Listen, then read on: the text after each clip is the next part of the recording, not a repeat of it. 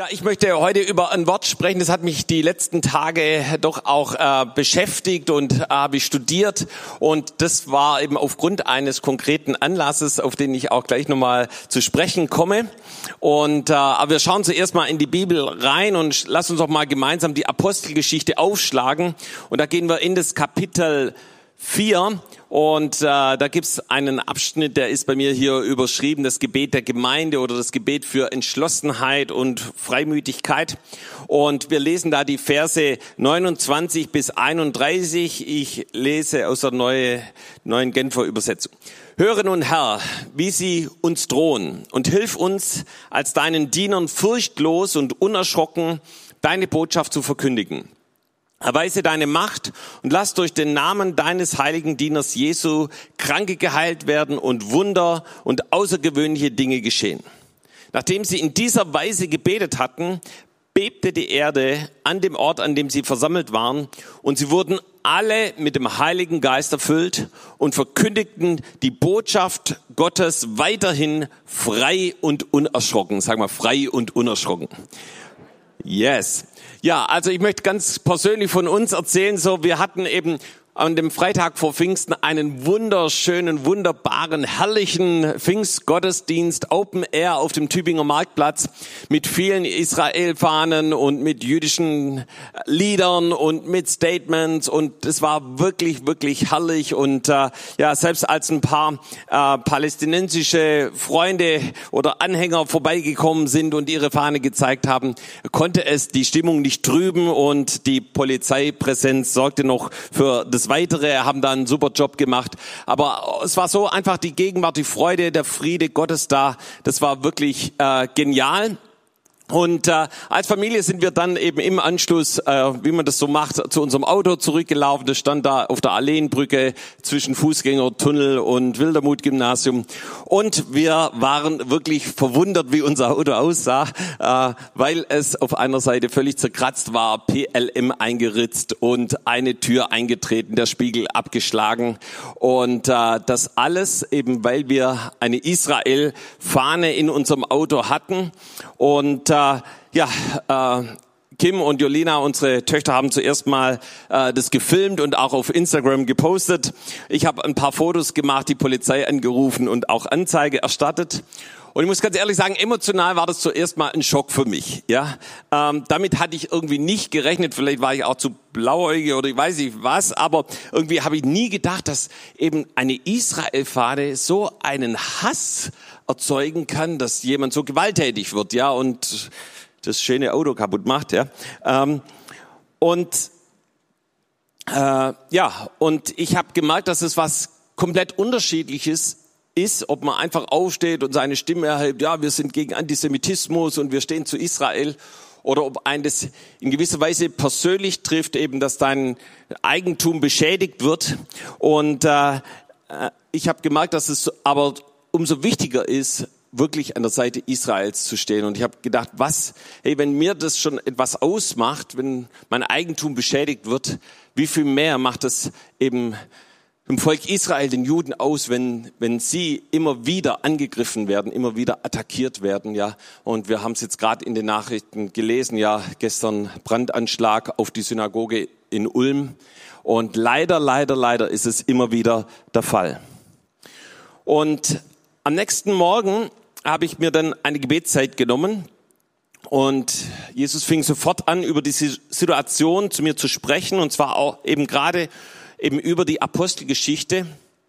Und ich, ich sah das, ey, was da passierte oder was eben neben den Tätern eben der Teufel auch erreichen wollte, ist eben mich einzuschüchtern, mir Angst einzujagen, eben um an der Seite Israel zu stehen und auch öffentlich dazu zu stehen. Und ähnliches ist eben hier den Jüngern in der Apostelgeschichte passiert. Sie waren frei und unerschrocken und predigten das Evangelium und heilten Kranke. Ja, ist ja eigentlich nichts Schlimmes, ja. Es war ja eher was Gutes. Ein Mann, der gelähmt war, konnte auf einmal wieder gehen. Frage, ist es kriminell? Ich würde sagen, nein ist eine Wohltat für diesen Mann, was da in Apostelgeschichte 3 passiert ist. Aber dennoch führte es dazu, dass die Jünger genau deshalb sich vor Gericht verantworten mussten, was bestimmt nicht sehr angenehm für sie war. Und der Herr fing an, darüber zu sprechen, über die Strategie des Teufels, eben uns davon abzuhalten, die Werke Gottes zu tun. Und eben, dass das damals genauso wie heute immer noch seine Strategie ist, eben mit Einschüchterung zu arbeiten. Und ihr Lieben, das sind nicht nur Worte hier bei den Jüngern oder Taten wie bei uns an dem Auto.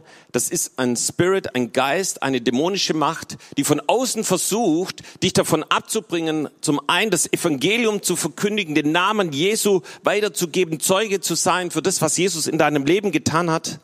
Oder anders eben auch dich wirklich zu Israel zu stellen, zu seinem Volk und äh, da ein Statement zu machen. Und an anderer Stelle kannst du das genauso auch mit einem Geist von Entmutigung, eben der auch ein Geist des Todes ist, vergleichen. Und darüber haben wir hier schon hin und wieder gesprochen. Und ich möchte dazu ein Beispiel geben von Elia. So Elia, wir haben heute schon über ihn gesungen, hier das erste Lied. Er erlebt ein gewaltiges Wunder, ein Eingreifen Gottes. Ja, Feuer fällt vom Himmel. Das Volk wendet sich zu Gott zu. 800 Baalspriester werden ausgemerzt und wie geht es weiter? Eine Frau steht auf und sagt, du Elia, ich werde dich umbringen lassen. Und das, was passiert dadurch? Der mutige Mann Gottes wird zu einem kleinen grauen Mäuschen und rennt davon und wünscht sich zu sterben.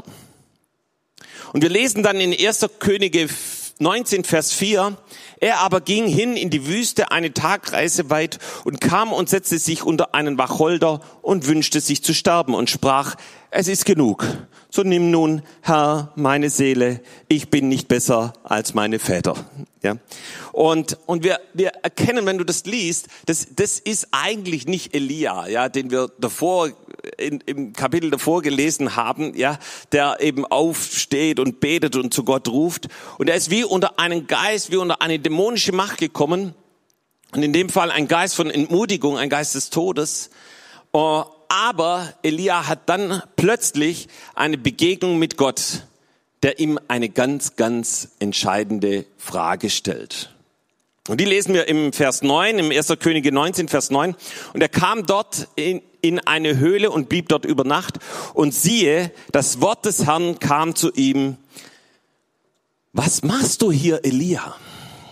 Und ich sag dir eins, wenn Gott dir diese Frage stellt, was machst du hier eigentlich? Ja, dann ist es eine Frage, auf die du sehr genau hinhören solltest. Ja, äh, was ist eigentlich mit dir los? Ja, und Gott spricht hier zu ihm und der Geist wird zerbrochen, dieser Geist von Entmutigung und dieser Geist des Todes. Und Elia geht zurück, er erfüllt den Auftrag, den Gott ihm gegeben hat. Und siehe da, er wird übrigens nicht von Isabel umgebracht. Und persönlich kann ich davon sprechen, dass ich das auch vor einigen Jahren unter einem solchen Geist von Entmutigung war. Da hast du keine Perspektive, keinen Glauben mehr. Du denkst, das war's jetzt, ja. Und die Todessehnsüchte klopfen an die Tür. Doch ich sage dir, und das habe ich auch erlebt, es ist ein Spirit und der kann im Namen Jesu zerbrochen werden. Und so ging es mir dann auch. Ich löste mich im Namen Jesu von diesem Geist und alles hat sich in einem Moment umgedreht. Plötzlich war wieder Glaube, Vision, Friede und Freude da. Und so ging es mir jetzt eben in den letzten Tagen äh, und der Heilige Geist fing an, darüber zu sprechen, dass eben ein Geist von Einschüchterung gibt. Und genau der hat bei mir an der Tür geklopft aber ich habe ihn nicht reingelassen, sondern ich habe gesagt, ich will damit nichts zu tun haben. Ich will damit nichts zu tun haben, dass mich irgendjemand davon abhält, öffentlich zu Israel ste zu stehen. Und sofort widerstand ich diesem Geist und entschied mich dagegen und sagte, so jetzt erst recht. Auch wenn das Auto demoliert ist, werde ich erst recht zu Jesus stehen und wir werden erst recht an der Seite Israel stehen. Und der Heilige Geist sprach weiter zu mir Guido, da gibt es eben Menschen, die auf ähnliche Art und Weise vom Teufel attackiert sind und, äh, und die unter wie so einem Geist der Einschüchterung sind, ohne das zu wissen und wie darunter gefangen sind. Aber Gott möchte, dass sie mutig und unerschrocken sind, einmal zu Israel zu stehen, aber genauso auch Zeugnis zu geben von Jesus und von, und eben das Evangelium zu verkündigen. Und jetzt wollen wir einfach mal einen genaueren Blick hier in die Apostelgeschichte reinnehmen und, und schauen, was da eigentlich passiert ist. Und wir starten in Apostelgeschichte 1, Vers 8. So einige von uns kennen diesen Vers vielleicht sogar auswendig, oh, weil es unser Visionsvers als TOS ist, als TOS-Werk. Und Jesus spricht da und er sagt voraus, er prophezeit noch, als er hier auf der Erde wäre, ihr werdet den Heiligen Geist empfangen. Ja, also so 1 Vers 8, ihr werdet die Kraft des Heiligen Geistes empfangen, der auf euch kommen wird und werdet meine Zeugen sein.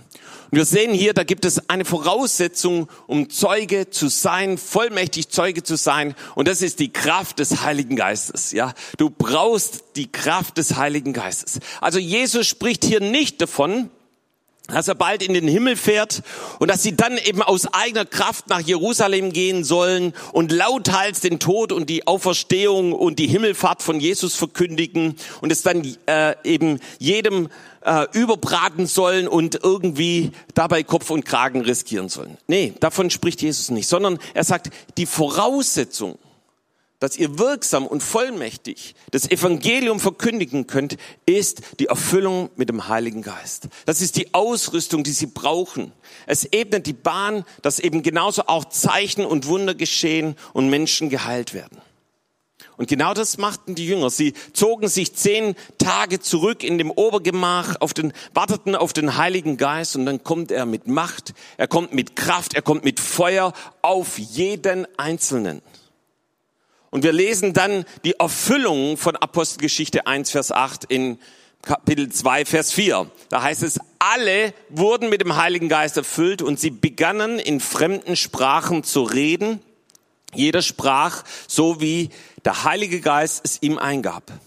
Und dann Vers 11, wir alle hörten sie, so wird berichtet, in unseren eigenen Sprachen von den wunderbaren Dingen reden, die Gott getan hat. Das heißt, sie erzählten davon, welche Wunder sie mit Gott erlebt haben, was Jesus in ihrem Leben getan hat. Das heißt, sie gaben Zeugnis von dem, was Gott getan hat und das eben nicht aus ihrem eigenen Gutdünken heraus, sondern in der Kraft des Heiligen Geistes. Ja, sie empfingen die neuen Sprache, jeder gibt Zeugnis und eine Predigt wurde dann hier abgedruckt, die hat eben die von Petrus und 3000 Menschen bekehrten sich. Sie wurden alle getauft und sie empfingen alle den Heiligen Geist und wurden Teil der Gemeinde in Jerusalem. Wow, was für eine Freiheit. Was für ein Wirken Gottes und des Heiligen Geistes. Und wie geht das Ganze weiter? Ja, am nächsten Kapitel geht dann Petrus und Johannes nach äh, zum Tempel und sie begegnen einem Gelähmten. Und äh, zur neunten Stunde äh, sprechen sie zu ihm: Steh auf, nimm dein Bett und geh. Ja, und er steht auf und dieser Gelähmte kann auf einmal gehen. Er kann sich bewegen. Er ist geheilt. Ja. Und einigen gefiel es nicht so wurden eben Petrus und Johannes von den Pharisäern und deren Verbündeten festgenommen und über Nacht ins Gefängnis geworfen. Am darauffolgenden Tag wurden sie verhört und wir lesen dazu in Vers 8. Vom Heiligen Geist erfüllt gab Petrus ihnen folgende Antwort. Führer unseres Volkes, verehrte Ratsmitglieder und so weiter. Und er fängt an, das Evangelium zu verkündigen. Und wir sehen selbst, als Petrus verhört wurde, war er voll Heiligen Geistes. Es war nicht so, dass dann irgendwie die Super Session vorbei war und er völlig am Boden zerstört war. Nein, er war erfüllt mit der Kraft des Heiligen Geistes. Und er erzählte unerschrocken von Jesus. So lesen wir das dann in Vers 13 eben die Unerschrockenheit, mit der Petrus und Johannes sich verteidigten, machten großen Eindruck auf die Mitglieder des Hohen Rates, zumal es sich bei den beiden offensichtlich um einfache Leute ohne besondere Ausbildung in der Heiligen Schrift handelte.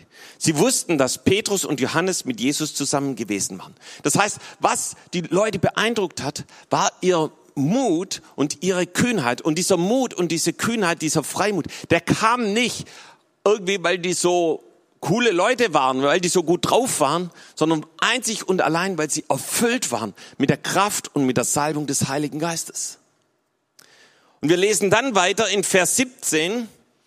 Äh, und jetzt kommen wir eben zu dieser Strategie, die der Teufel da immer wieder fährt. Ja, doch darf sich die Botschaft von diesem Jesus auf keinen Fall noch weiter unter der Bevölkerung verbreiten.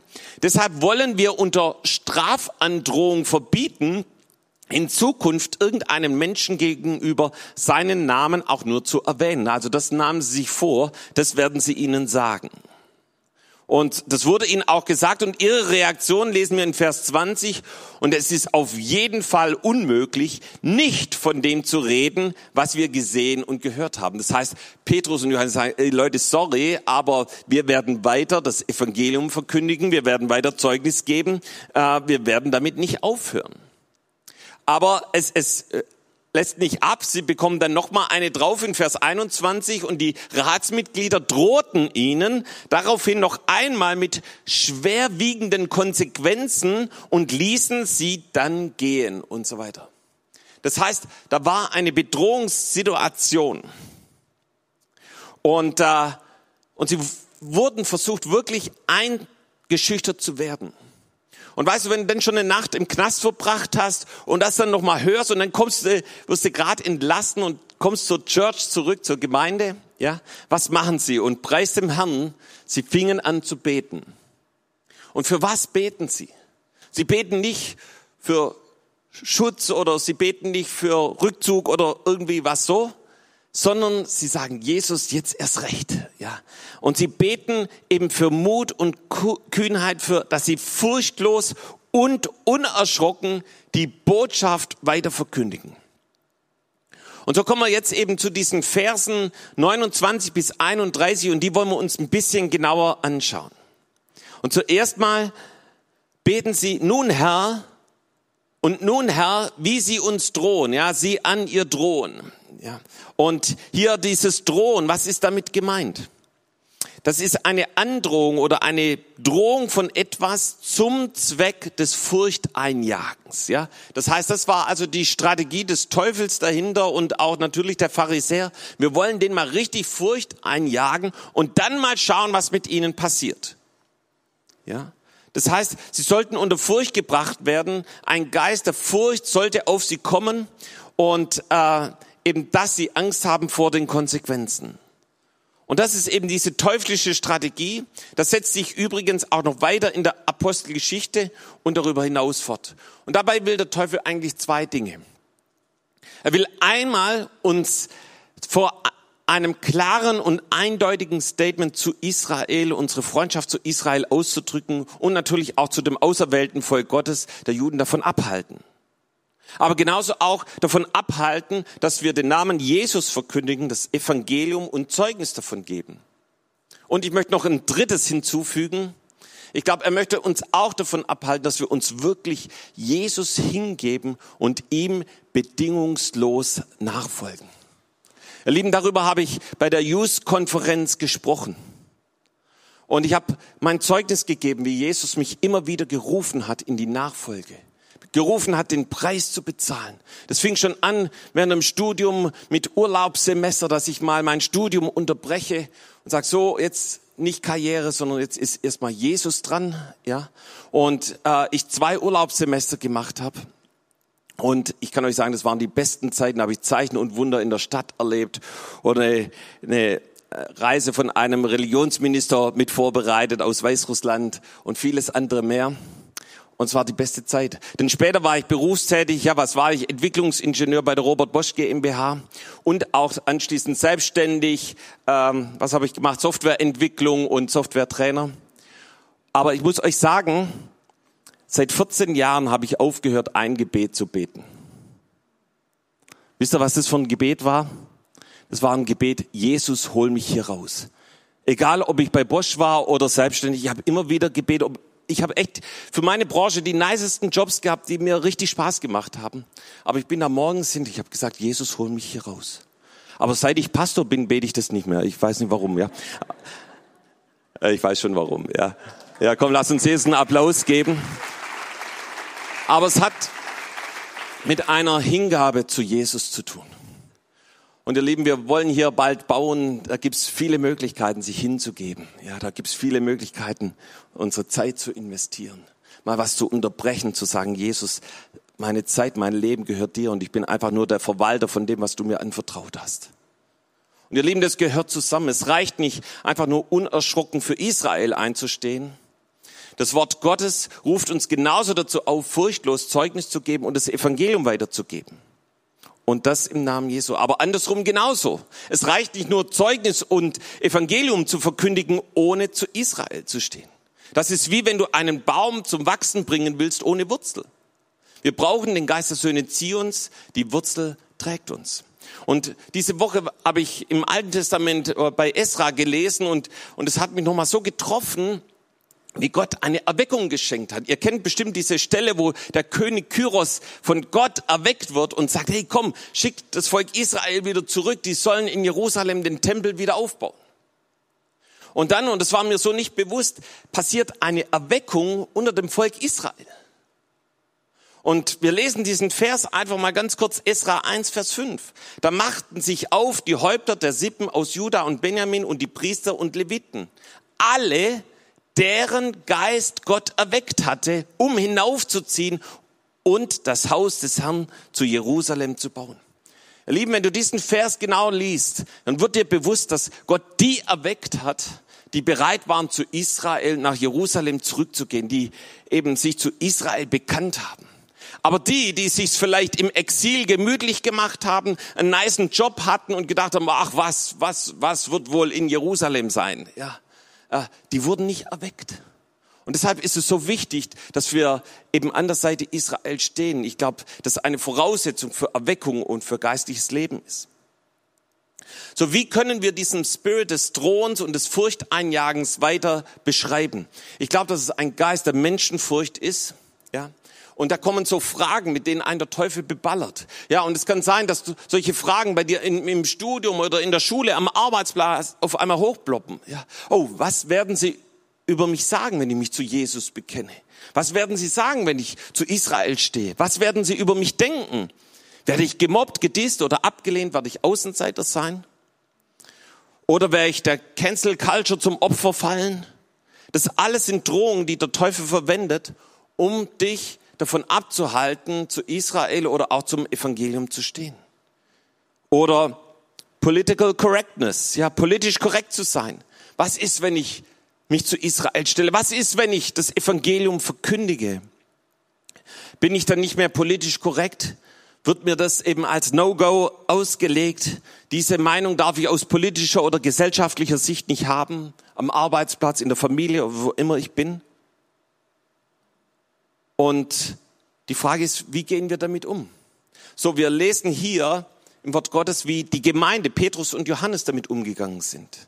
Als nächstes lesen wir in diesen drei Versen, gib deinen Dienern oder in anderer Übersetzung, gib deinen Knechten oder auch gib deinen Sklaven und an der Stelle möchte ich auf die beiden starken Botschaften von Jobs Bittner von Pfingsten oder Claudia Kötzer von letzter Woche verweisen, die über 2. Korinther 3, Vers 6 sprachen, nämlich ein Diener des Geistes zu sein.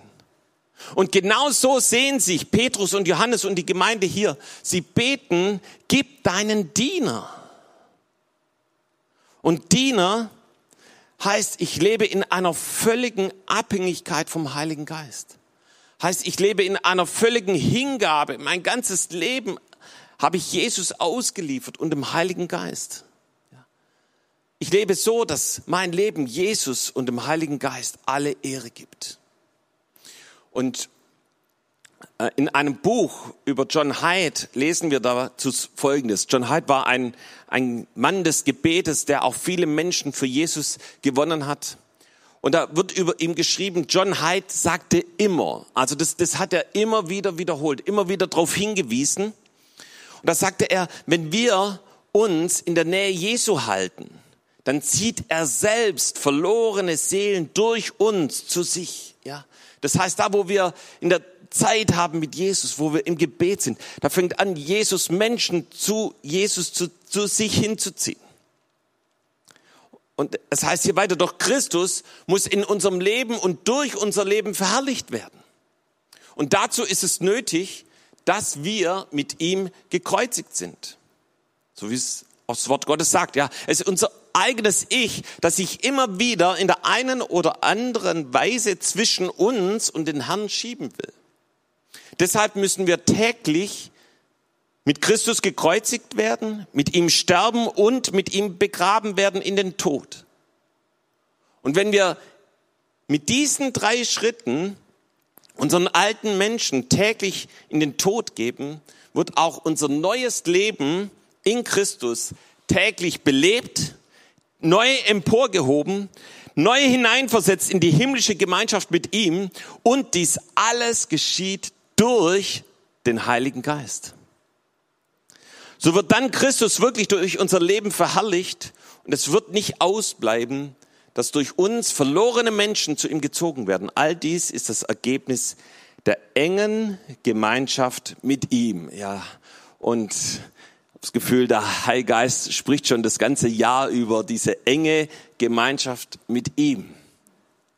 Und ihr Lieben, als ich das erst vor kurzem wieder gelesen habe, habe ich gesagt, immer wieder gebetet, Jesus, gibt es irgendwas, ja, was zwischen mir und dir steht?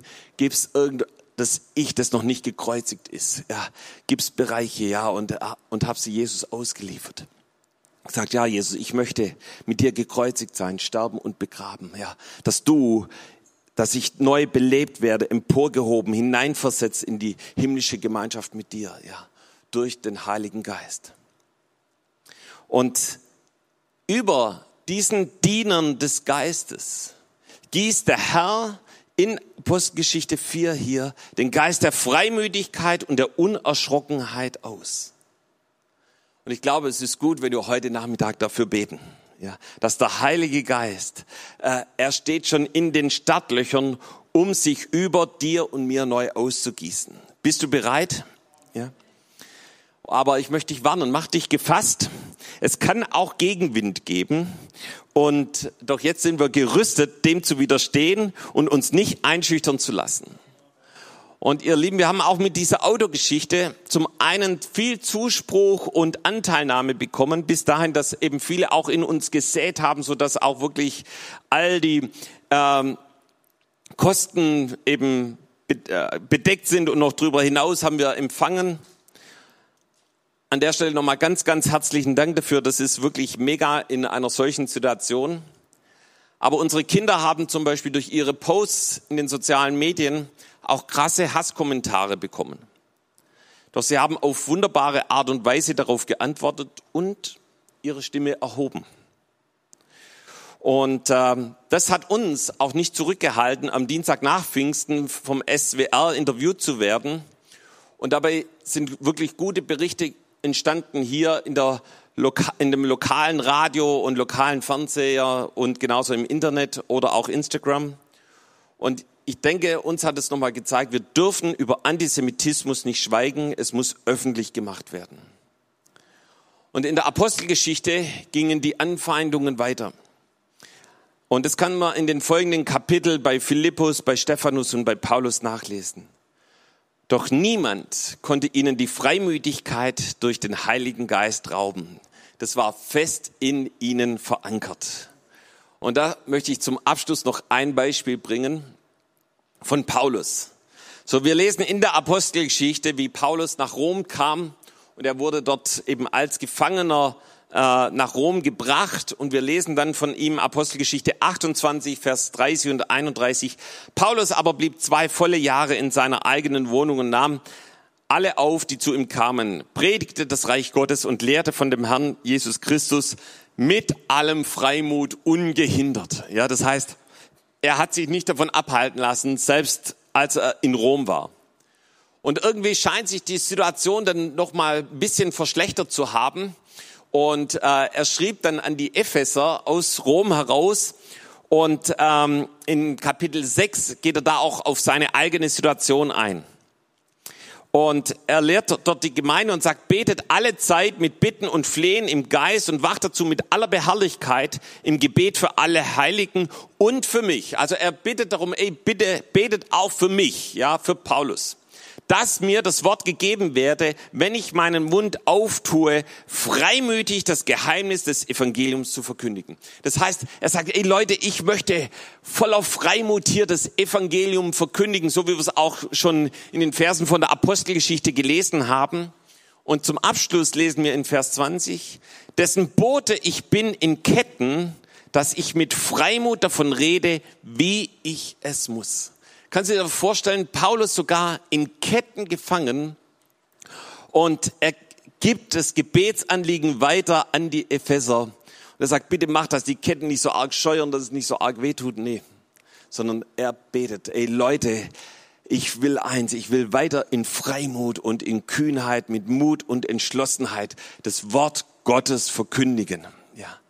Und ich glaube, hey, das sind so starke Vorbilder, die wir hier durch das Wort Gottes haben. Und die sollen uns ermutigen, jetzt erst recht das Wort Gottes weiterzugeben, Zeuge zu sein, zu Israel zu stehen und unser Leben wirklich Jesus hinzugeben.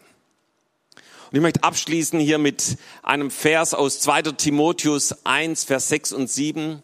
Aus diesem Grund erinnere ich dich daran, dass du erweckst die Gabe Gottes. Ja, so schreibt also Paulus an den Timotheus, ey, erwecke etwas in dir. Ja, die dir, die in dir ist. Ja, diese Gabe Gottes, die in dir ist, durch die Auflegung meiner Hände. Warum? Denn Gott hat dir nicht gegeben einen Geist von Furcht oder von Ängstlichkeit, sondern einen Geist der Kraft und der Liebe und der Entschlossenheit. Ja. Und ich glaube, dass der Heilige Geist ein Geist ist, der in uns seine Kraft und seine Liebe und genauso seine Entschlossenheit freisetzt. Ja. Und äh, dann in dem Vers 14 heißt es dann, bewahre dieses kostbare Gut, das ich dir anvertraut habe, mit aller Sorgfalt. Mit der Hilfe des Heiligen Geistes, der in uns wird, wohnt, wird es dir gelingen. Und ihr Lieben, da steckt ein, ein, ein Gelingen hinter dem, was der Heilgeist in dir und in mir tun möchte. Ja. Amen. Komm, lass uns gemeinsam aufstehen. Ja.